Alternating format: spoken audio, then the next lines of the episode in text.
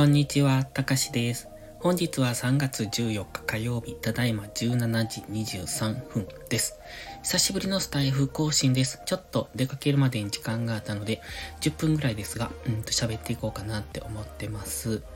あの、毎日音声配信はしているんです。ここのアカウントじゃなくてもう一個の方。そしてそれとは別のところで音声の配信っていうのはしているんですが、こういう、なんていうのかな、雑談の配信っていうのは久しくしてなかったんですね。別の方はあの YouTube と同じように相場分析みたいな、そんな感じの配信をしているので、まあ使う脳みそが違うので、今日は別の脳みそ、ん？別の部分を使っていこうかなっていうところです。で、今日喋りたいのは、先日にと、先日に、先日、東京に行ってきました。東京というか、えー、神奈川から東京巡り、そして東京から滋賀に帰ってきたって感じなんですが、えっ、ー、と、久しぶりの新幹線っていうか、久しぶりの電車ですね。電車ってほとんど乗らない。うん、まあ年に1回、まあ年に1回東京に行くんですよ。あの、東京の友達に会いにって感じで、大学の頃に、うんと、アメリカ、サンディエゴ州に短期留学をしたんです。で、その時英会話学校に行っていまして、その英会話学校が全国にあるんですが、そこからの、まあ、あの、集まった人たちで、サンディエゴ州に、んの、うんと、州立大学か。そこが夏休みの間、寮を借りて、でか、あの、そこで、うんと、留学生を受け入れみたいな感じをしてくれているので、まあ、それに、うんと、どんだけだ ?1 ヶ月ぐらい？実際25日ぐらいかな行くんですが、まあそれに参加してそこで知り合った人たちと今もまだ繋がっているっていうところで、まあかなりもう、あの、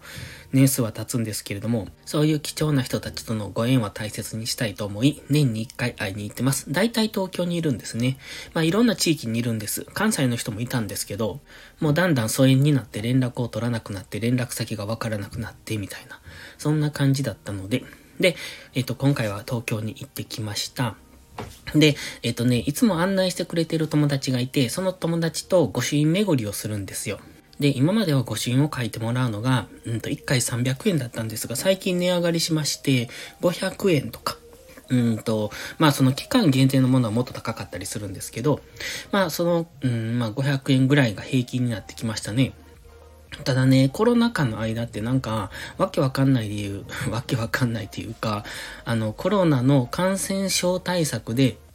直接ご身長には書きませんみたいな。だから、その書いた、あの、なんていうのかな、紙をくれるっていう感じ。だからそれをご身長に貼るっていう、そういうタイプのものだったんですよ。